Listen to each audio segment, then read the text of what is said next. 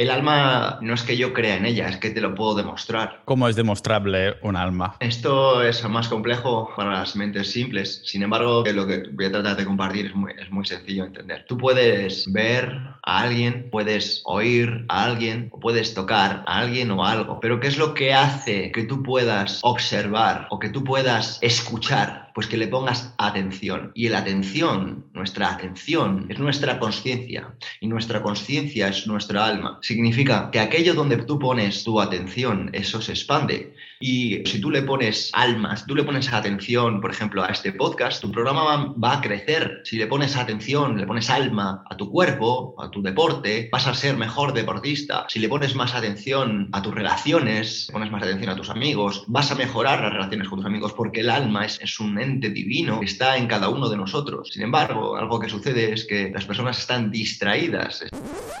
Ninjas de la vida, hoy tenemos como invitado a Pedro Vivar. Ha salido una conversación, la verdad que muy chula, aunque también tengo que avisaros de buenas a primeras, que hay algunos pequeños cortes entre medios durante la conversación, pero el bueno de Juan, mi editor, que es un crack, estoy seguro que nos lo va a dejar lo más limpio posible dentro de las posibilidades. El caso es que Pedro también, aparte de ser escritor, de dedicarse a temas de, salud y posturales, que por cierto, cuando dices posturas o tal, la gente se pone recta, es lo que me sucede a mí, ¿no? Que te hablan de postura y de pronto la, espalda se te va poniendo recta. Es como si el subconsciente dijera, ep, ep, que esto lo tienes mal. Normal, si estamos todos así con el portátil, con el móvil y demás mandangas, y por eso el trabajo de, de Pedro es muy, muy necesario. El caso es que él, al también tocar temas de desarrollo personal, nuestra audiencia se cruza en algún momento. Y estas personas que están dentro de Sociedad.ninja, en nuestra sección de sugerimientos de invitados,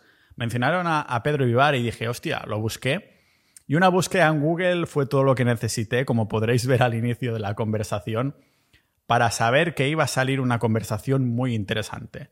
Tocamos temas de estoicismo, tocamos el tema de la salud, pero sobre todo lo que me interesaba hacer era hurgar un poquito dentro de la mente, del cerebro de Pedro Vivar, a ver dónde, hacia dónde terminábamos, ¿no? Al fin y al cabo. Y la verdad es que tener como invitado a Pedro a veces puede hacer el trabajo de, de una entrevista un poco difícil porque me encantan las personas como él que se desarrollan, dejas que se desarrolle una idea y se te ocurren mil preguntas que podrías hacer en cualquier momento, pero no quieres interrumpir. Así que estoy segurísimo que en esta hora más o menos de conversación la vais a disfrutar, pero antes que nada, como siempre, tengo que agradecer a todos los miembros de Sociedad.ninja, la comunidad multipotencial y de 360 grados del podcast que ha hecho posible encontrar un invitado de calité, como es el caso de Pedro, pero también los que hacen posible y apoyan económicamente que el podcast siga adelante con esta calidad de invitados, con los episodios que hago en solitario y que sigamos explorando temas como dinero, mente y salud. En Sociedad.ninja, el propósito que cumplimos básicamente es que si tú eres un multipotencial y te gustan mil cosas, pues sí, te apuntarías a una comunidad de dinero, a una de negocios, a una de salud, a una de desarrollo personal, a una de lo que sea. Y dices, hostia, pues son muchas membresías. Pues Sociedad.ninja pone solución a esto y somos ya el 360 grados de comunidad que se quiere avanzar un poco a los cambios, ¿no? Ser como una... Por eso se llama sociedad y no comunidad, porque intentamos ser cómo pensarían las personas o cómo montaríamos nosotros un sistema, una sociedad, ¿no? En el que las cosas tuvieran que ir bien. Por eso los miembros van compartiendo no solo invitados como Pedro Vivar, sino también vamos compartiendo información, noticias, vamos comentando la jugada de lo que está pasando en el mundo, de la salud, de las falacias, por ejemplo, de la nutrición, de las falsas noticias, de un montón de cosas más. Es avanzarte a los cambios y a los tiempos que están cambiando, al fin y al cabo. Sea como sea, muchas gracias a todos los miembros de Sociedad.ninja por menos de lo que cuesta una cena al mes de esta de calidad, como el invitado que tenemos hoy, Pedro Ibar, que es lo que la conversación que os voy a dejar ahora aquí en este podcast multipotencial de Pau Ninja.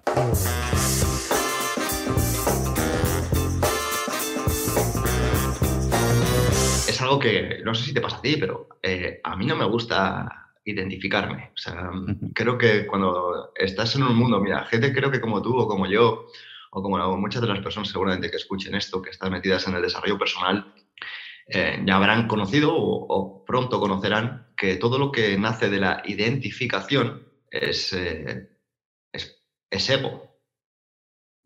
cada vez que identificamos, por ejemplo, soy mm, deportista, soy estoico, soy empresario, soy lo que sea, o sea, todo lo que la etiqueta que le, que, digamos que eh, prosigue a soy es ego.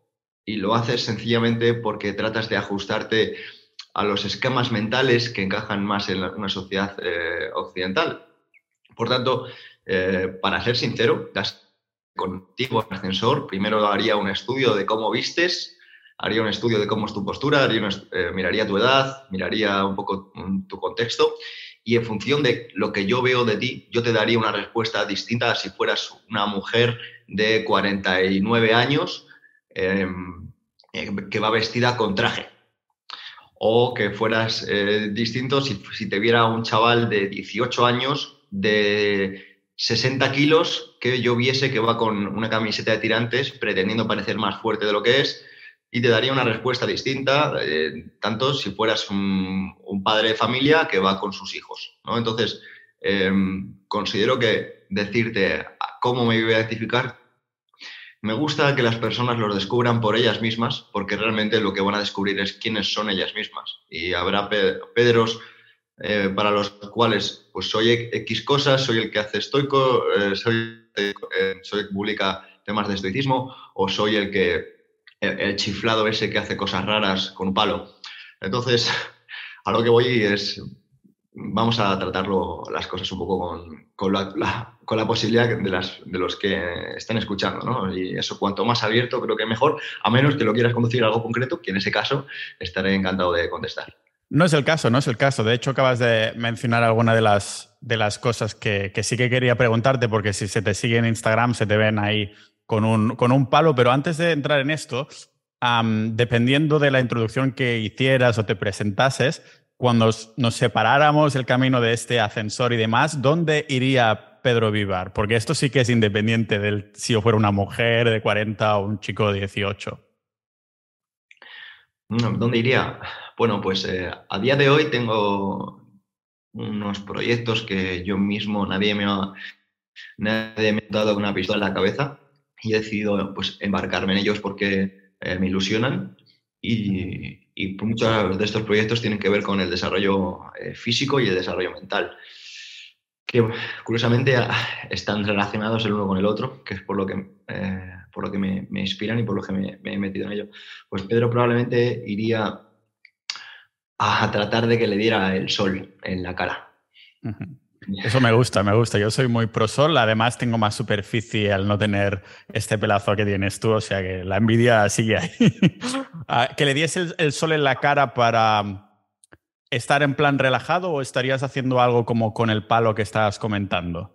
Bueno, algo que no sé si conoce en tu audiencia, bueno, seguramente sí, y es que el sol es comida.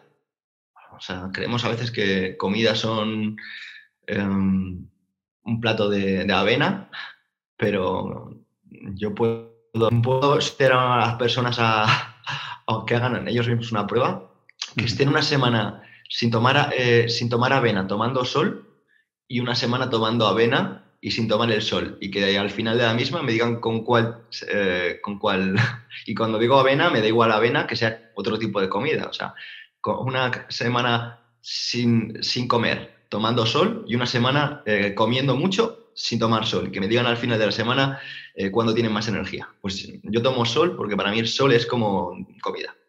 El sol es vida total. De hecho, uno de los recordatorios es que esta vitamina D que nos da el sol realmente se catalogó vitamina D cuando la descubrieron, pero realmente es una maldita hormona. O sea, encargada de absolutamente todos los procesos metabólicos del cuerpo y, me ha gustado mucho lo que, lo que has dicho de los proyectos que precisamente te motivan porque tocan tanto cuerpo y mente, que las personas que están metidas en desarrollo personal, lógicamente, entienden que es una sinergia. Algunas personas también en esta, en esta sinergia también incluyen un concepto un poquito más abstracto, menos demostrable científicamente, que vendría a ser el alma.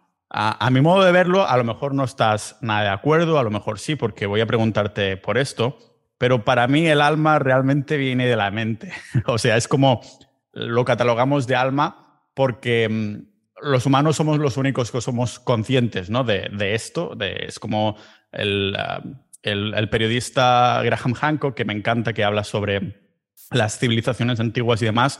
Considera, por ejemplo, además también ha hecho muchos psicodélicos, dice que claro, no entendemos realmente el consciente y no sabemos si es como una tele que cuando la rompes la, antena sigue, o sea, sigue habiendo una señal por ahí sin antena que captar o realmente es como que rompes toda señal si te rompes la mente, ¿no? Entonces, me gustaría preguntarte si, porque no lo sé, no es que te hago la pregunta, pero sabiéndolo, si incluyes en el alma, en esta sinergia, si es una sinergia de tres o si es una sinergia de cuerpo y mente exclusivamente. Pues mira, el alma em, no es que yo crea en ella, es que te lo puedo demostrar. ¿Cómo es demostrable una, un alma o el alma en general? Muy bien. Mira, esto es más complejo a lo mejor para las mentes simples. Sin embargo, creo que lo que voy a tratar de compartir es muy, es muy sencillo de entender. Tú puedes ver a alguien, puedes oír a alguien o puedes tocar a alguien o algo. Pero ¿qué es lo que hace que tú puedas observar o que tú puedas escuchar o que tú puedas sentir, ¿no? Tocar pues que le pongas atención. Y la atención, nuestra atención, es nuestra conciencia. Y nuestra conciencia es nuestra alma. Nuestra atención es nuestra conciencia y nuestra conciencia es nuestra alma. ¿Qué significa esto? Significa que aquello donde tú pones tu atención, eso se expande.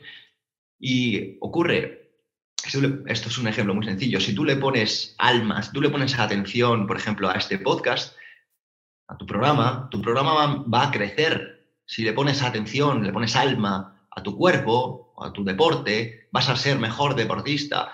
Si le pones más atención a, tus relaciones, le pones más atención a tus amigos, vas a mejorar las relaciones con tus amigos porque el alma es un, es un ente divino que está en cada uno de nosotros.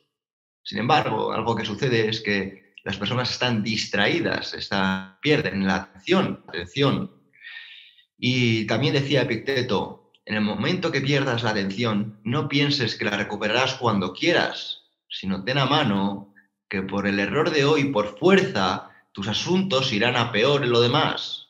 Porque en primer lugar, habrás caído en la peor de todas las costumbres, la de no poner atención.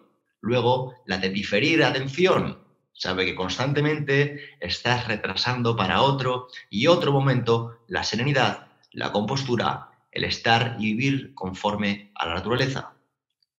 Las personas no explican el alma o, tienen incluso eh, temor de expresar que el alma existe o que el alma está porque caen muchas veces en la opinión pública. Pero cuando alguien se da cuenta de que otra persona le está haciendo vibrar, otra persona le está haciendo sentir, incluso enfurecer, está prestándole atención, está dejándose resonar por algo que no es capaz de explicar, pero que se lo tiene dentro.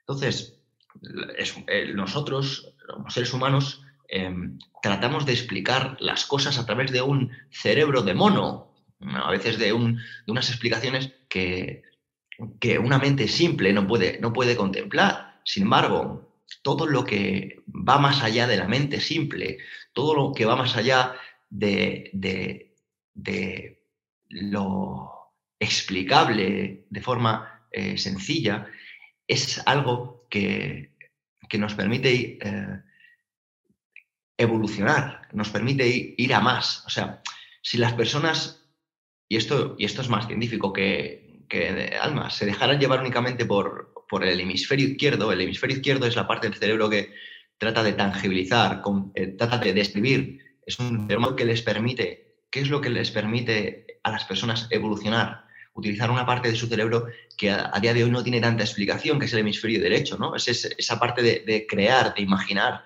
de ver más allá, de creer que algo se puede, que creer que algo es posible. Bueno, pues si no, para mí si no existiese el alma, em, realmente no, nos diferenciaríamos mucho de, un robot. Y, gracias a, que, que, hay algo más y algo que no podemos explicar y algo que a día de hoy la ciencia al menos no puede explicar y que... Em, y que, y que pese a ello sabemos que existe, igual que tú no puedes explicar la bondad, pero sabes que existe, o sabes que no puedes explicar ciertas cosas, pero sabes que existen, pues eh, el alma está ahí, ¿no? Y, ya no es que lo diga yo, cuando eres un poco friki, te lees, a Platón, lees a, incluso a Marco Aurelio, y lees como eh, Marco Aurelio, por ejemplo, hablaba del daemon, del, del dios interior, pues le das una oportunidad a lo que tu propia arrogancia es decir, no, no, eso no existe, porque eso no lo puedo explicar, porque eso no hay estudios que lo, que lo demuestren. Pues tú mismo sabes que cuando miras a una persona y te vibra, y te vibra algo dentro, o te enamoras, o, sientes algo que no puedes explicar, tú dices, esto no es racional, eso tiene que ser algo más y algo que me mueve y, de dónde viene la emoción de, movimiento, ¿no? Y de dónde viene el estado de ánimo, pues el estado del alma. Entonces, bueno, es que esto a veces son, son cosas de, la vida que, me encienden, porque si, si yo no creyera en esto, tío, te digo que para mí la vida no tendría sentido. Realmente, bueno, por eso no tienes que excusarte por esto, porque nos encanta escucharle, escuchar la, la opinión que, que tienes o lo que has cultivado a lo largo del tiempo. Y, me gustaría preguntarte, porque ahora estabas haciendo también referencia a la evolución como tal, si realmente siempre habías pensado así, porque uno de, las, de los patrones en común que he encontrado es que cuando una persona está muy metida en algo del cuerpo, de alguna manera siempre termina yendo también hacia la mente, tarde o temprano entiende la importancia de la mente, o cuando una persona solo cultiva la mente, con el tiempo también se va dando cuenta de la importancia de, cultivar el cuerpo. No sé si el hecho de ir cultivando primero una de estas cosas, después la otra, te termina llevando en el alma, porque entonces a lo mejor es una premonición de lo que me terminaría interesando a mí a medida que va pasando el tiempo. ¿Cuándo fue que te empezaste a interesar por esto o siempre te ha interesado el tema que muchos catalogamos como más espiritual como tal, ¿no? Esta pregunta personalmente me, gusta mucho porque me gustaría darle un poco de, enfoque para muchas personas que están buscando, buscando, buscando, buscando, persiguiendo, eh, luchando y van a llegar a un punto en el que nada va a tener sentido. O pueden caer en el nihilismo, pueden caer en el ¿y esto para qué lo hago, no? Si me voy a morir. Em, mira, yo creo que todas las personas que se meten en el mundo del desarrollo personal, sea por, sea por el cuerpo o sea por la mente, acaban llegando a esto, porque si tú realmente, o cualquier persona que esté metiéndose, hace lo que pone en los libros, en los buenos libros, por ejemplo, va a acabar teniendo un cuerpo sano una mente sana, acabar teniendo de... Ok, ¿qué ocurre cuando llegas a tener un cuerpo sano, una mente sana y ya encima tienes dinero y, demás? Pues dices, o caes en el hedonismo, y en el hedonismo estamos hablando que buscas pues, más placer, más dinero eh, y demás, que por ejemplo yo ahí no he caído porque, porque he tenido la suerte de, trabajar para personas con mucho dinero y con muchos recursos que se habían caído en el hedonismo y, y su vida era un desastre y era algo que personalmente yo quería huir de ahí. O bien puedes caer en el nihilismo, en, la pérdida del sentido, en el, oh, o sea, que alcanzas esto y, y, detrás de aquí no hay nada, o sea, no, mi vida no ha cambiado tanto que cuando yo, yo no tenía esto. ¿no?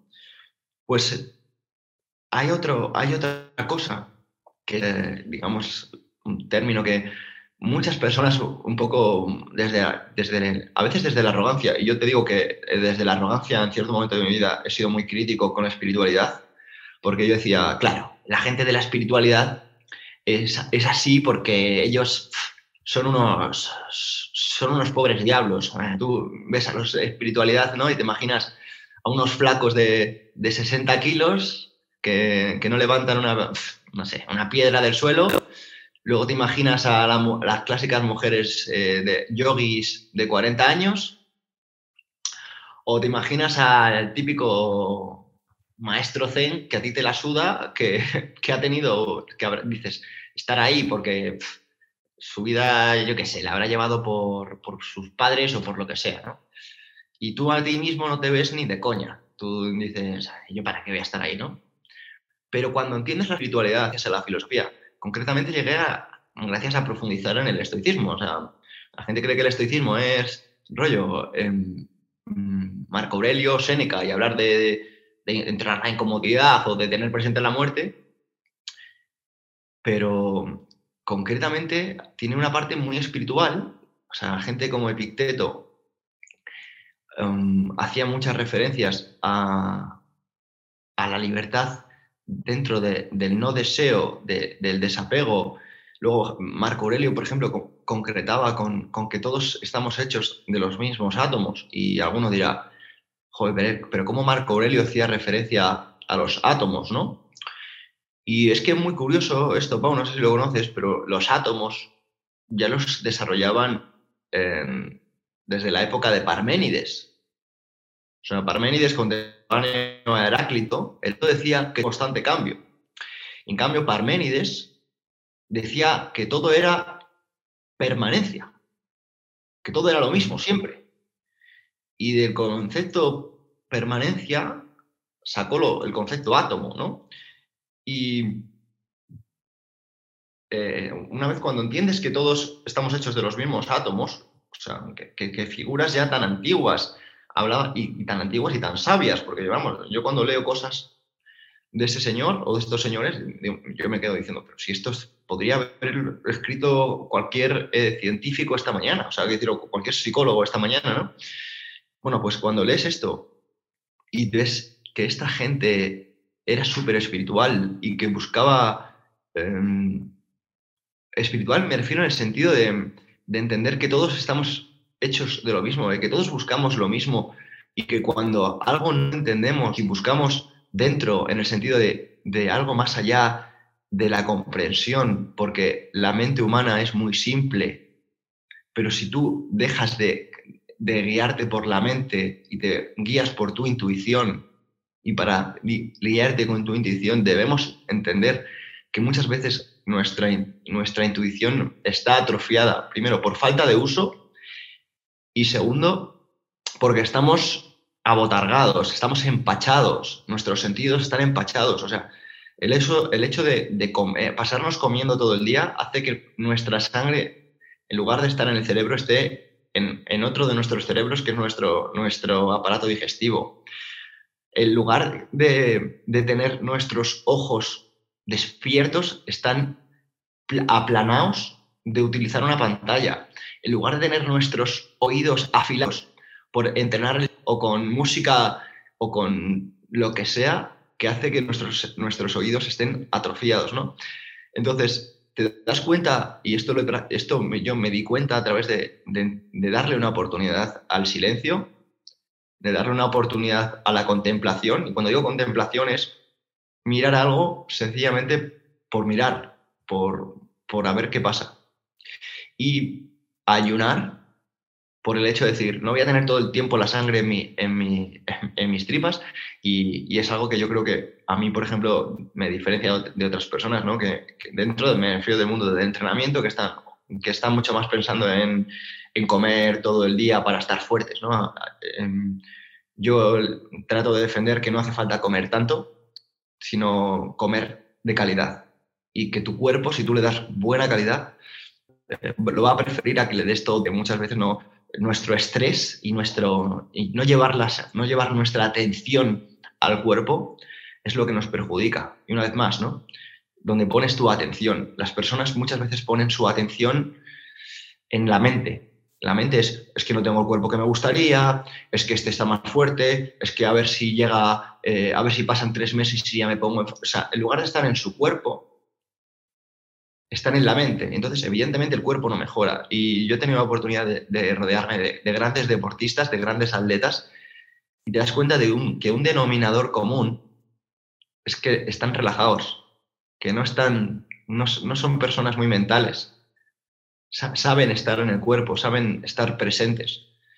Y, eso para mí es un poco la sabiduría. Creo que las personas empiezan a sentirse mal y empiezan a, a tener problemas cuando dejes en el cuerpo para estar en, la mente. Y eso no significa que esta mente esté mal, significa que, como todo, ya decían en, el templo de Delfos, la gente conoce muchas veces el, más popular mensaje de conócete a ti mismo, ¿no? Pero no conocen otro, un mensaje que es eh, menos popular, que es el miren hagas, que es eh, todo en su moderación, o sea, todo con moderación. En lugar de todo el tiempo cuerpo, cuerpo, cuerpo, cuerpo, o todo el tiempo mente, mente, mente, ¿no? Pues un poco ese, ese término medio. Ah, muy interesante todo lo que comentas, porque además todo lo que estás comentando lo veo con una, como una sinergia enorme en el sentido de que, por ejemplo, estabas mencionando la atención, estabas mencionando esta falta de moderación y estabas mencionando que la gente está demasiada en su mente. Podría ser que en los últimos años, por ejemplo, hemos visto como digamos que la, gente ha empezado a dar la importancia, sobre todo las quien ha sacado el jugo de esto han sido las multinacionales, redes sociales, tecnológicas, en sacar el jugo de la atención de la gente, porque es el único bien escaso que tenemos los humanos. Todos tenemos 24 horas al día y si te pueden pegar en una pantalla, pues esta búsqueda de dinero, el máximo beneficio, pues consiguen esto, ¿no? En el sentido de que todo el mundo cada vez está más enganchado a las redes sociales y le están robando precisamente la, atención, esa falta de moderación. Y no sé si crees que el estoicismo que estabas mencionando es también una, una herramienta en el sentido de no engancharte en algo así, porque mencionabas el silencio, la contemplación y el ayuno. Supongo que te das como la oportunidad de, de pensar en este estoicismo, en el sentido de que yo digo que a todos nos resuena mucho el estoicismo, pero pocas personas pueden practicarlo, en el sentido que todo el mundo es realmente estoico con la cabeza fría, pero cuando te encuentras en una situación en la que estas prácticas deberían ponerse a la práctica, entonces dices, ostras, no he reaccionado como muy estoico, entre comillas, ¿no? Entonces, me gustaría saber en qué parte de tu vida descubres el estoicismo y cómo sales de la teoría para podértelo aplicar y para que tu mente esté en este estado de calma que estabas comentando que, los atletas que conoces tienen en común? Bueno, pues mira, em, yo creo que, a todos nos, nos, al menos todos, cuando digo todos, me estoy refiriendo a, los hispanohablantes. Los hispanoparlantes, em, a nivel cultural, han sido educados ya no de una forma laica, sino muchas veces de una forma más católica. Te estoy diciendo al menos en los últimos 60 eh, años o aquí en España, ¿no? sí que es cierto que desde los últimos 15 em, ha habido aún más laicismo y menos catolicismo, menos cristianismo. Y, entonces, eh, pues este, este, tipo de, ideas son más, son más eh, mejor más ajenas a ese tipo de personas. Pero un poco los que son de nuestra generación que son más mayores e incluso un poquito más pequeños, que han sido educados por sus padres, muchos han sido educados por valores más cristianos y el cristianismo es una, es, una, es una filosofía o es una religión que ha mamado directamente desde el estoicismo. Hay personas que no saben que básicamente eh, Séneca y Jesucristo eran contemporáneos y que decían lo mismo el uno y el otro, ¿no? Y que posteriormente fue el emperador Constantino quien separó la, uh, perdona, quien, quien unió la, religión y la filosofía, eliminando con esto eh, la filosofía, ¿no? Entonces, todo que era dogma a una religión, solo que muchas veces cogieron eh, y malinterpretaron ideas, o se quedaron con unas que les convenía, otras no les convenía y no las compartieron, porque el estoicismo, por ejemplo, permite mucho la cuestión, permite mucho la individualidad. Eh, el estoicismo habla del espíritu interior y a lo mejor en el cristianismo este tipo de ideas pues eh, podrían ser un poco eh, controvertidas, entonces para que no, la gente no las complicase, pues no, las quitaron. Y, yo creo que muchos hemos sido educados con eso. Entonces, cuando, cuando hemos sido educados con ello y, y, hemos también, por nuestra parte, ¿no? En, encontrado el, el, sentido común, que yo creo que el sentido común em, es algo que, que, todos tenemos y que a veces creemos que solo tenemos cinco sentidos, pero, pero tenemos muchos más sentidos. De hecho, hace poco escuchaba, no, no, no, recuerdo si era Nazaret Castellanos o que otro divulgador que decía que, tenemos seis sentidos más que los eh, cinco convencionales. Y, ahora mismo no, no, te lo, no, te lo, no, te los puedo identificar, pero bueno, básicamente sentidos, estamos hablando de identificar si es frío o calor, identificar cuando tienes hambre, identificar eh, ciertas emociones, eh, que son, son, digo, son cinco más, pero bueno, perdón, son seis más, pero que ahora mismo no, no me viene a la cabeza. Pero entre ellos está el sentido común. Y el sentido común es eh, identificar cuando algo pues, realmente eh, te genera coherencia o te genera incoherencia. Entonces, el, estoicismo yo creo que a todos nos resuena mucho porque nos permite eh, generar coherencia. Y una vez más, el problema no está en, el conocimiento, porque yo creo que todo el mundo tiene, tiene esto, está más en la práctica. Y occidental no es otro que la procrastinación. Las personas creen que la procrastinación es ahora que tienen Netflix y que tienen frigoríficos y que tienen, eh, y que tienen muchos medios, pero que antes no existía. Y nada más lejos. O sea, mm, Epicteto ya hablaba de la procrastinación, entendiendo procrastinación como hacer lo que sabes que debes hacer y luego no lo haces. Y concretamente tiene una cita que es un, poco larga, pero te, la, voy a, voy a contar y es, ¿cuánto tiempo vas a esperar en considerarte digno de lo mejor y en hacer de la razón el principio decisivo en todo? Has recibido los principios filosóficos que debías aceptar y los has aceptado. ¿Qué maestro esperas ahora atribuirle a él la misión de mejora personal que te corresponde a ti? Ya no eres joven, sino un adulto. Si ahora te entregas a la desidia y a la pereza y dejas día tras día el momento en que comenzarás a ocuparte de ti mismo, no solo te darás cuenta de que no haces ningún progreso, sino que continuarás siendo una persona corriente toda tu vida hasta la muerte. Por eso, desde ahora, considérate digno de vivir como un adulto en el camino de la mejora personal que todo lo que sea en ti lo mejor se convierta en una ley irrenunciable. Y si se presentan fatigas o placer, honor y deshonor, recuerda que llegó el momento de la competición, que ya están aquí las Olimpiadas y no es posible demorarse más. Pues en un solo momento te juegas la ruina o la salvación de tu progreso personal. Y así es como Sócrates llegó a ser quien fue viendo otra cosa. Y tú, aunque todavía no eres Sócrates, has de vivir como si desearas ser Sócrates. Esto, al final, es una crítica de, de, concretamente a la procrastinación, a saber lo que debemos hacer y no hacerlo pese a saberlo, ¿no? O sea, es como muchas veces lo que sucede con, con las personas, ¿no? Que es que, no, no, si yo ya sé que debo comer sano, o sea, es que las personas a veces contratan a un nutricionista, pero dicen, coño, si es que, ahora que lo pienso, digo, si lo que me ha mandado ya lo sé. Digo, claro, cabrón, si tu problema no es que no lo sepas, es que no lo haces. Lo mismo pasa con un, con, un entrenador. O sea, y lo digo 100% en serio. Em, las personas Sí, bueno, evidentemente, igual que con un nutricionista. Si tienes a un tío detrás que te diga haz esto y luego esto y luego esto, pues vas a conseguir resultados. Pero ¿cómo crees que tu entrenador ha conseguido? Eh, o sea, el camino se hace caminando.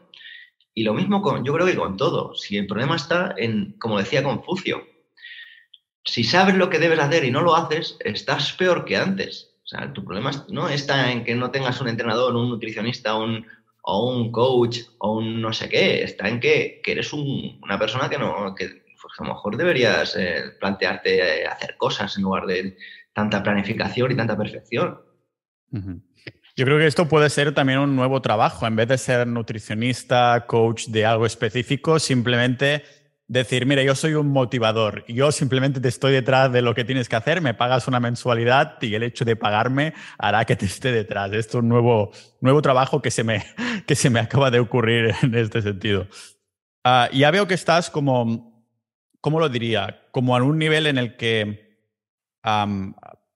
es, ya no es una pirámide de importa más el cuerpo, importa más la mente, importa más el alma, sino que es básicamente un taburete, ¿no? Crees que Ah, falta una de estas patas y realmente no te estás aguantando como, como deberías. Entonces, me gustaría preguntarte precisamente qué rol toma todo esto en las... en, lo que he visto al principio cuando te, nos hemos presentado de estas sugerencias de YouTube, esas sugerencias de, de Google sobre la ducha fría, el estoicismo lo, hemos tocado, ¿no? El estoicismo, los libros también, porque se nota que no has leído, sino que has estudiado el, estoicismo, ah, pero además también eres ah, escritor.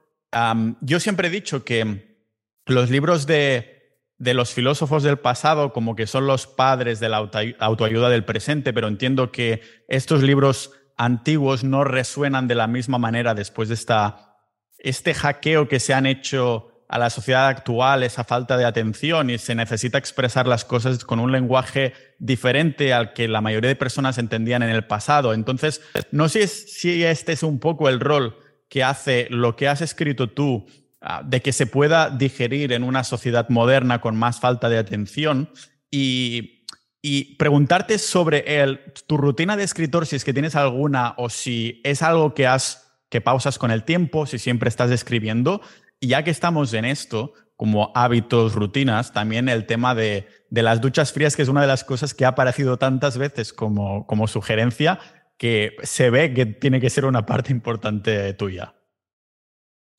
Vale, son, son dos preguntas que, pueden tener que ver una con la otra o pueden que no. Así que, bueno, eso lo vamos a dejar en, en manos del oyente. Primero vamos a hablar de, los baños de agua fría. Mira, yo me metí eh, en, los baños de agua fría hace ya, van a ser seis años. Y yo empecé porque tenía, yo estuve en Kuwait y tuve un compañero lituano que se llama Rocas, que él lo hacía. Y como él estaba muy fuerte y él lo hacía, me decía, oh, esto es bueno para las articulaciones y el bueno para los músculos. Yo decía, bueno, si este tío que está amazado lo hace, lo voy a hacer yo también. Y, yo decía, ¿cómo este tío aguanta con lo difícil que es esto, no? Y desde entonces lo empecé a hacer. Y, y lo empecé a hacer, vamos, pero sin tener ni idea. Con, con el tiempo, yo me acuerdo que lo hacía únicamente como una especie de, de de incomodidad. Y dirás, ¿y por qué hacías algo por incomodidad? Pues porque yo sabía que eso me, me, hacía fuerte el carácter. O sea, me hacía fuerte el carácter. O sea, a mí me preguntan muchas veces por redes sociales que qué beneficios tiene esto para perder grasa o qué beneficios tiene esto para em, recuperación muscular o, o, si es mejor hacerlo después del entrenamiento o antes. Y, y evidentemente hay toda una ciencia detrás de esto que lo está estudiando, ¿no? Sin embargo, yo te soy sincero, a mí eso pues me da igual porque yo sé que para, para mejorar el, cuerpo a nivel físico, yo he visto gente que da baños de agua fría, que tiene un cuerpo mmm, escombro, por decirlo de una manera, y entonces sé que eso no, no va a solucionar nada. Y en cambio sé que hay gente que, que odia el agua fría que tiene cuerpazo, ¿no? Entonces a mí eso me daba igual. Y, y yo no lo hacía por eso. Em, yo lo sé porque evidentemente a nivel del sistema inmune a mí me funcionaba porque yo no me pongo malo. Mucho tiempo sin poner malo, me enfermé ni después ni nada, o sea, literal. Y eso no significa que, otras personas que lo hagan eh, lo hayan cogido, ¿eh? Yo te digo a, nivel de, experiencia personal. Y, yo lo hago sencillamente porque me permite eh, eh, hacer algo de incomodidad por, porque sí, ¿no? Yo, no yo, yo, por ejemplo, no soy padre, pero yo veo como muchos padres hacen cosas que no quieren y no porque no quieran, sino cuando lo hacen, pues está genial, ¿no? Porque les hace sentir bien, pero van a recoger a su hijo de, clase de, inglés, al colegio, del atletismo, del tenis, del fútbol, y, les y, y yo creo que los padres no quieren hacer eso, pero lo hacen. Entonces yo digo, mira, tío, Pedro Vivar, tu vida es muy fácil.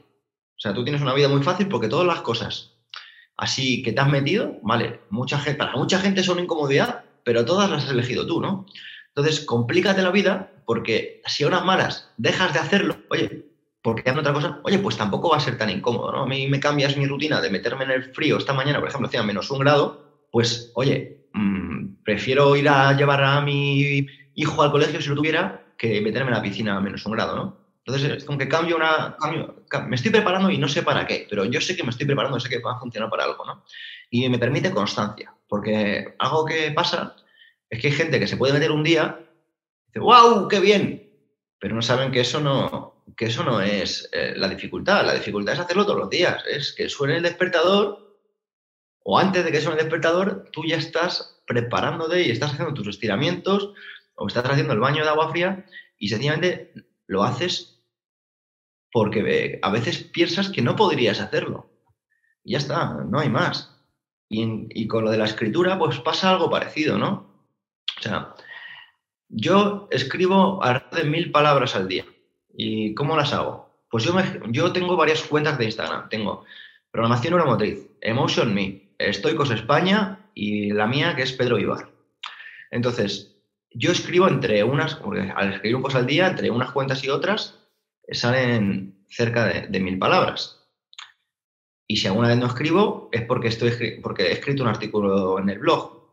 Tengo cuatro blogs. Es decir, de las cuentas que te he dicho antes, tengo el blog de programación neuromotriz, el blog de Museo Me, el blog de Diario Estoico y mi, y, mi, y mi web personal. Entonces son muchas palabras. Todo eso también tengo varias listas de email. Entonces, lo que quiero decir es que yo escribo mil palabras al día. Mil palabras al día por 365 días son 365.000 palabras.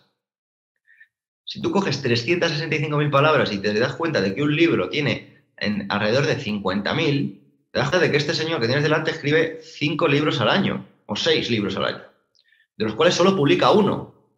¿Por qué? Porque las 300.000 palabras que no publico son morralla son cosas que yo no leería. Pero me quito cinco libros para sacarte uno bueno. Entonces, em, es por el motivo porque yo no tengo a lo mejor un equipo. Porque digo, coño, si es que esto me hace mejor. Y es incómodo. Y es, y es, es, como, no apetece. Por tanto, es como, yo lo que estoy haciendo también es una forma de morir. Porque yo leí ciertas a ciertos autores, igual me digas a, a, a Séneca o como si dices a Michel de Montaigne, que, que hablaban de, de, que la vida o que una buena vida se trata de aprender a morir. ¿Y qué significa aprender a morir? Aprender a morir es que si te llega la muerte, digas, uff, menos mal, qué bien. Porque te digo, cuando haces tantas cosas incómodas, tantas cosas incómodas, cosas, cosas que te digo que te prometo que no me apetecen, morirte no suena tan mal. Te lo digo totalmente en serio. Es como, uff, qué bien, mañana no madrugo, ni me meto en el agua fría, ni me pongo a escribir, ni me pongo a hacer estas cosas. Es que no me apetecen. Pero, la, pero, pero ¿entiendes? Es como, he encontrado ese, ese término en el que la muerte no, no, es, no es nada, no es como, bueno, pues me muero. Y eso no significa que yo no esté ilusionado con proyectos que están por venir, ¿sabes? Pero es que, de verdad, cuando te pasas el día leyendo de cosas, de gente que, te dice, que, mira, Marco Aurelio decía, queda poco para que olvides a todos y un poco más para que todos te olviden. Entonces, yo pienso, que sí, que sí. Mira, ahora mismo, em, la semana pasada me llamó la editorial que, van a traducir mi último libro al ruso. Ya tengo un libro publicado en árabe. Y te lo digo con, de verdad, o sea, con, con muy poco orgullo, que, me, que me encanta, ¿eh? No significa que por otro lado no me encante, que me parece fantástico. Y por otro lado te digo, si al único que le importa eso es a ti y tú te vas a morir pronto, entonces, pues, pues muy bien, pues enhorabuena. Hala, ¿qué vas a hacer? Hala, pues a la piscina. a la piscina con el agua, con el agua fría. entiendo que igualmente tendrás ciertas cosas que no sé hasta qué punto. Mm, entiendo que el nivel comparado con una persona, vamos a llamarla común, corriente, el nivel de incomodidad, además de incomodidad voluntaria a la que tú te sometes, es mucho más alto que una persona como las que estoy viendo aquí por la calle ahora mismo.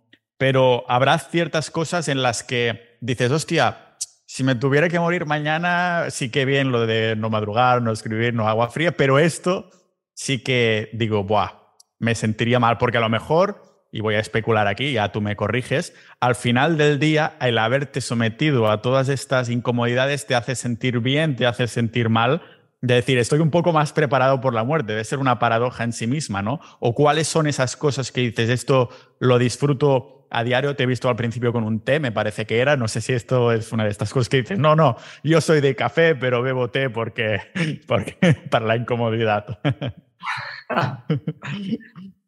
Ah, mira, lo que tú hablas, lo que estás comentando, eh, hay un filósofo que él, era monje y comentaba Alan Batch, que tiene, bueno, él, tradujo el, Tao Te King.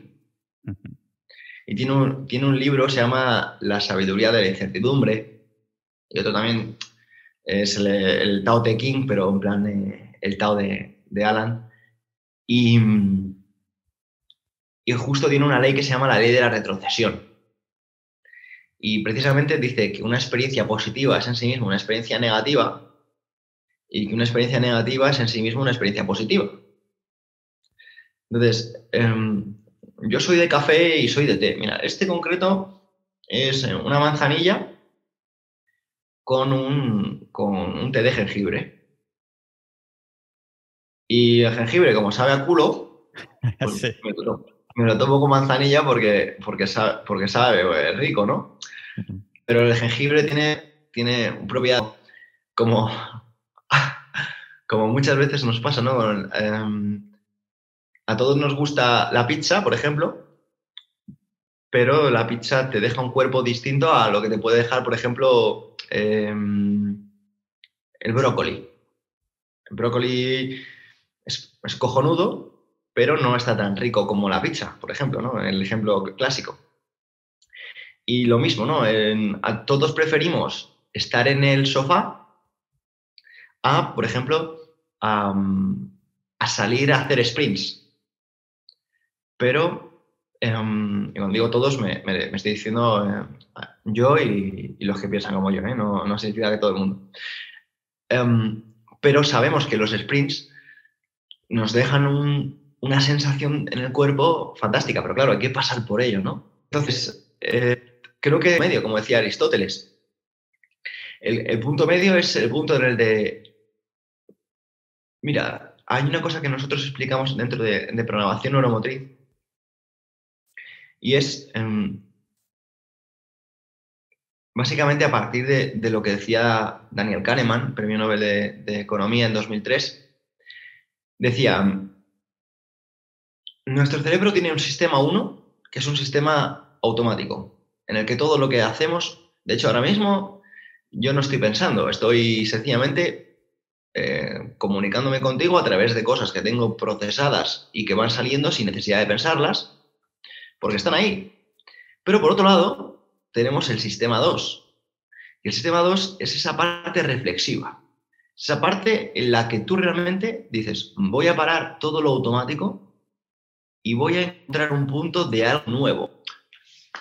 Entonces, tú de forma consciente, o sea, parándote concretamente lo que quieres conseguir, empiezas a hacer algo muy concreto, muy, muy específico, para que eso se convierta en, en, en tu sistema 1. O sea, estás haciendo que ese sistema 2 acabe convirtiéndose en tu sistema 1. Y tú dirás, ¿y a dónde quieres llegar con esto? Bueno, quiero llegar a explicar básicamente que el ser humano es una máquina perfecta de eficiencia energética. El ser humano lo que quiere es ya no que seas feliz, ya no que... No, no, el ser humano lo que quiere es que ahorres energía. Y eso precisamente es lo que hace que las personas pues, pongan el despertador y que se coman un pastelito aunque cuando no tienen hambre. Porque quieren energía. O que, o que prefieran quedarse en el sofá a salir a hacer cosas. Es. Cuando alguien se queda en el sofá, que no, que no se lamente. Coño, que es cojonudo. Porque está haciendo. Está, está, o sea, su cuerpo, su cerebro está funcionando bien está funcionando para lo que le ha hecho sobrevivir millones de años. O sea, que no, que no, que no monte un drama. Que monte un drama cuando se ha propuesto salir a correr y se ha quedado en el sofá. Porque en ese caso, esa persona eh, ha sido incoherente con ella misma. Pero quedarte en el sofá porque sí, no es un problema.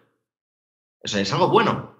Porque estamos hechos para eso. O comerte un pastel es algo bueno. Porque estás cogiendo calorías. El problema es cuando tú quieres perder peso y te comes el pastel. Ahí está el problema. Pero hacer X cosas lo vamos a hacer porque somos perfectos a nivel energético. Entonces, vamos a ver. lo que quiero transmitir con esto, porque yo, como ves, me voy por las ramas, es, que em, llega un momento en que cuando has hecho tantas veces algo incómodo del sistema 2 y lo has convertido en el sistema 1, eso ya no cuesta. Entonces ya ni te sientes satisfecho ni, ni te sientes bien, que es lo que me pasa a mí. O sea, yo pienso, podría hacer más, podría hacer más, podría hacerlo mejor.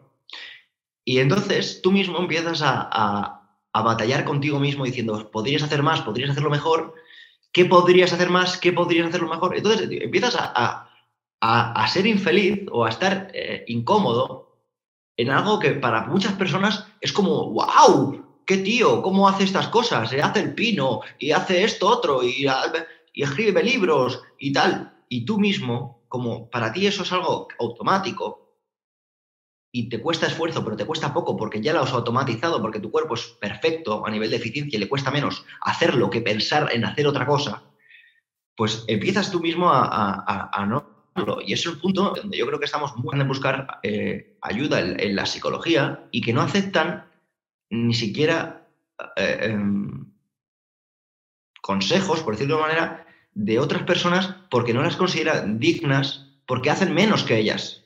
Entonces, claro que me vas a decir que haga menos. Claro que me vas a decir que sí estoy bien así. Pero es que tú eres un, tú eres un mindundi. Entonces, tu opinión no me vale. Y lo que quiero decir a, las personas que un poco que entren en este camino, y al menos, pues que, bueno, estoy, diciendo que sean como yo, ¿eh? que, que, hay otras personas que son de otra manera y, están de puta madre es que, tengan cuidado, que, hacer más no te va a hacer sentir mejor.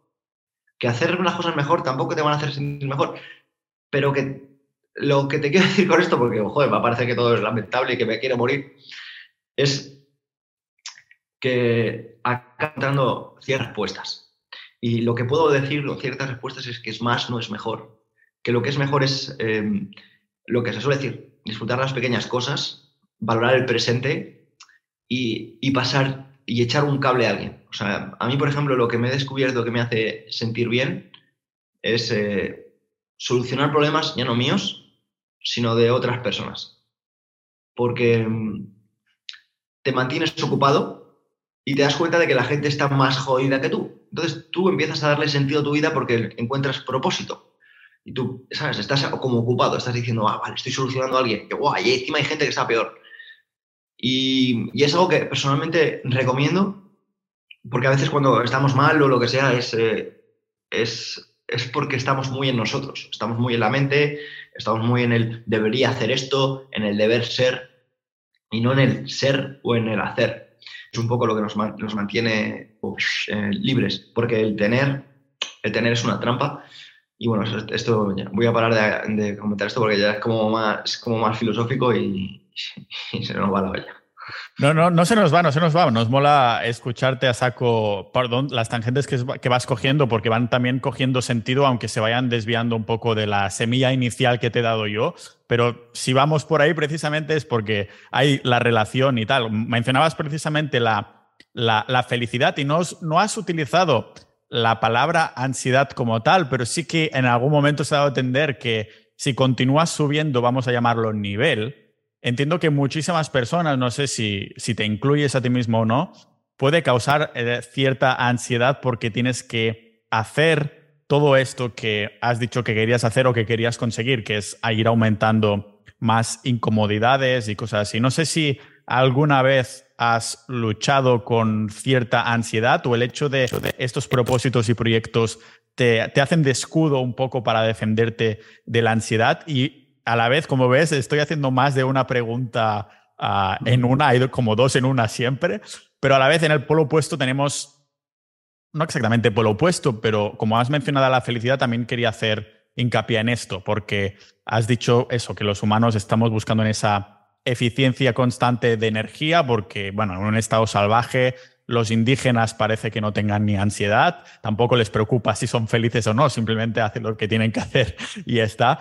Y entonces, ¿cómo, cómo ves tú tanto la felicidad como la ansiedad como dos caras de una misma moneda? No, tampoco lo diría así, porque el opuesto de felicidad tampoco diría ansiedad, pero creo que si tienes ansiedad es inevitable que no te sientas feliz. Así que, ¿cómo, combates tú esto, tanto la ansiedad en el buscar esta mejora personal constante que a muchos ah, puede causar esta, ese estrés, esa, esa falta de, algo, ¿no? De decir, de decir, me tengo que calmar de algún modo o aprender a pensar distinto para no sentirme así mientras hago todas estas cosas y que es una pregunta que seguro que vas a odiar, pero ¿qué te hace feliz o qué dices? Esto no lo veo tan cuesta arriba como muchas cosas que me hacen mejor y que las estoy haciendo para hacerme mejor, pero que no siento en el momento de hacerlas como mínimo. Después seguro que sí, de, hostia, esto me da felicidad.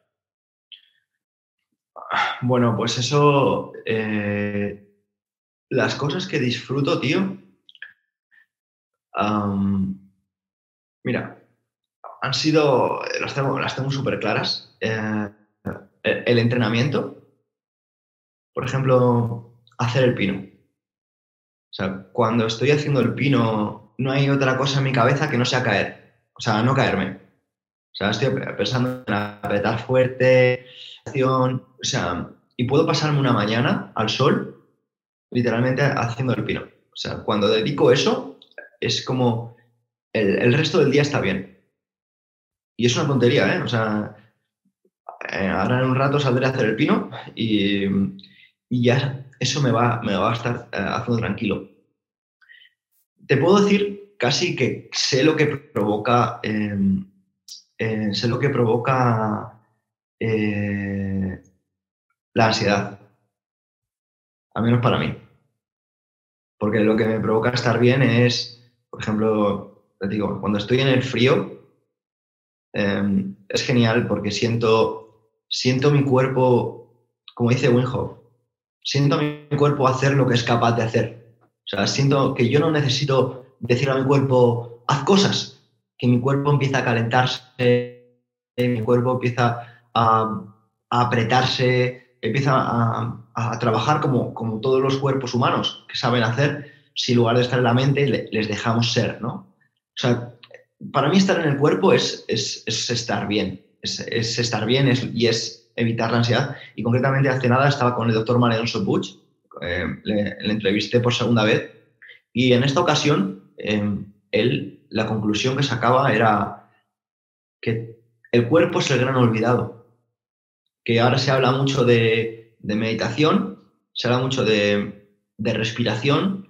y se habla mucho de deporte, pero lo que tiene en común todo esto es que estamos en el cuerpo y no en la mente que todas estas cosas, el yoga, el, HIT, todas estas cosas que a la gente le hace sentir bien, es porque están en el cuerpo. Y cuando la gente está en el cuerpo, como dices tú, ¿no? Cuando, estos cazadores, estos no sé qué, hacen las... Pues, ¿quién te habla, quién te habla de, estar mal? Porque tú ves a, a padres de familia que van jodidos a fin de mes y que curran en dos trabajos ni ellos no están mal, porque están tan ocupados haciendo cosas, sirviendo mesas y yendo de acá para allá y tal, que no están tanto en la mente porque no pueden. Pero ¿quién está mal? Está mal el que mira las redes sociales, ve que hay un tío que gana más dinero que él, una tía que tiene mejor cuerpo, el, otra muchacha que viaja más, otro muchacho que Mm, yo qué sé, que gana más dinero, por ejemplo, yo qué sé, eh, y, esa persona que está de puta madre, ¿vale? Porque está de puta madre porque eh, trabaja a la semana un montón. Lo y, te voy a poner un ejemplo. Mira, tío, em, hay una cosa que las personas, y esto no tiene nada que ver, pero, pero bueno, ya que estamos, em, mira, hay muchos eh, creadores de contenido o, empresarios que vienen de crear contenido, no te voy a dar nombres, pero son tíos de puta madre, ¿vale? Son tíos eh, muy majos. A lo mejor seguro que conoces a más de uno. Y, y han estado creando comunidad, dando valor gratis, un año y otro año y otro año y otro año, ¿vale? ¿Y qué les pasa? Que llegan y de repente hacen un lanzamiento grande. Y en ese lanzamiento, imagínate, hacen medio millón de euros. Ah, dices, ah, 500.000 euros, ah, qué de puta madre, joder, qué bien. Y de 50.000 pavos. Y dice, bueno, es el 10% es el único capricho que me voy a dar. Se compra un coche de 50.000 pavos. Es total, me quedan 450.000 pavos, ¿no? Ah, qué de puta madre. Perfecto, te compras un coche de 50.000 pavos y, y dices, hostias, es que el, proyecto ha ido muy bien. Y dices, joder, y podría preparar otro para el año que viene y lo voy preparando ya con, con gente y tal, y así creo equipo, no trabajo tanto, no sé qué, y contratan pues un, un marketer un copywriter y contratan a alguien que le lleve las redes para ellos no están en las redes, ¿no? Tanto tiempo. Y yo qué sé, en eso se gastan, pongamos, eh, 100.000 en ese año, entre uno, el otro y otro, ¿vale? Que son tres personas currando, tal, creas equipo, tú eh, vas pensando en crecer tu marca, perfecto. Y dices, hostias, me gasto, me quedan tres, porque los impuestos serían distintos. Ok. Pues llega Pasa el tiempo, van a hacer el lanzamiento de lo que siguiente que tienen pasado y en lugar de hacer 500, hacen 250. Y dicen, hostia, hostia, hostia, que he hecho todo esto y he hecho 250. Hostia, hostia, hostia, hostia, hostia, hostia, que esto se pone complicado. Y, y en lugar de dar gracias de que han hecho 250, que es la polla, que dices, hostias, tío, es que con 250 hay peña que no lo va a ganar en su vida. O que lo gana después de toda su vida. Bueno, pues eh, están diciendo que van a hacer otro dentro de dos meses porque el que han hecho no es suficiente. Y, a lo que voy es que esa, peña empieza a estar en la mente. O sea, no, no, está en el cuerpo ni está en, en, que son los putos jefes, sino se empiezan a, a, a en comunidades que saturan, que encima se centra más en, vender que en el propio producto. Y, creo que lo, que lo que suele pasar es que las personas se, centran en, lo que falta y no en lo que hay. Y, no te puedo decir cuál es la receta de, de, que te vaya bien, pero la, que, la receta de que te vaya mal es, centrarte en lo que te falta. Es si vas a estar ansioso, es porque no estás aquí. O sea, porque estás en otro sitio que no es en. Joder, es que. Es que, es que, mira, tío, es una tontería, ¿no? Pero. Ya, no te digo que alguien. Yo no digo que escribas un libro o lo publiques que me parece la polla, pero es que que alguien lo compre, que lo compre y te lo lee y te dé las gracias. Tío, eso, eso, el proceso este que te he dicho, de, o sea, eso se, se obvia tío, tienes un montón de gente que te están mandando mensajes de puta madre y te está diciendo que eres guay y que gracias, y te estás centrando en, la gente a la que no has llegado o que un pibe ha hecho más pasta que tú, pero tú no sabes si realmente ese pibe ha hecho más pasta que tú. a lo mejor solo te lo, está, te está vendiendo la moto porque de esa manera va a parecer más exitoso y, al final es como una rueda especulativa del éxito es como la especulación de las casas, que antes valían más de lo que valen y luego la, burbuja explota. Bueno, pues yo creo que con el éxito, a través de las redes sociales, pasa algo parecido. La gente muestra que tiene más éxito del que tiene en realidad y la gente eh, entra en esa lucha y en esa puja. Y no quiero decir felicidad, sino éxito. Y en cambio, eh, vamos a ver, yo marcas pequeñas. Y cuando digo marcas pequeñas es porque todo el mundo es pequeño, ¿vale? O sea, porque todo, pero no, no, porque todo el mundo tiene una marca. No porque no todo el mundo sea pequeño, perdón, sino porque hay gente que dice, no, yo no tengo marca personal. No, si la tienes, solo que no, te atreves a, a decirlo. O no quieres decirlo o no quieres asumirlo. Pero bueno, yo veo marcas pequeñas, a lo mejor veo dueños de gimnasio que tienen una marca pequeña, pero la tienen de puta madre. Y me recuerdan a mí cuando empecé. Yo cuando empecé, yo tenía un gimnasio de CrossFit hace muchos años, ¿vale? Ya hace más de, hace más de siete años. Y, y te lo digo, yo, yo no era, eh, eh, yo ahora no soy más feliz que entonces, o sea, soy igual. O sea, y ahora no necesito vender tiempo para trabajar. ¿Por qué? Porque he escrito varios libros, tengo varios proyectos, o sea, y, no necesito irme a un sitio a trabajar, ni necesito vender tiempo, ni hago consultas, ni, ni historias. O sea, que decir, es porque me apetece, para no, no tiene sentido, pero a lo que voy es que hay peña que dice, no, es que, no, no, si lo que realmente tiene sentido, lo que realmente te va a hacer sentir bien es estar haciendo algo, haciendo cosas, estar, pero estar haciendo cosas no es pensando cosas, no es pensando cosas ni maquinando, es estar haciéndolo. Estar haciéndolo es estar en una reunión, yo aquí grabando contigo, eh, cuando me vaya a hacer flexiones, cuando vaya a salir a correr, cuando esté de viaje conduciendo con un colega, cuando esté eh, resolviendo un problema con, con quien sea.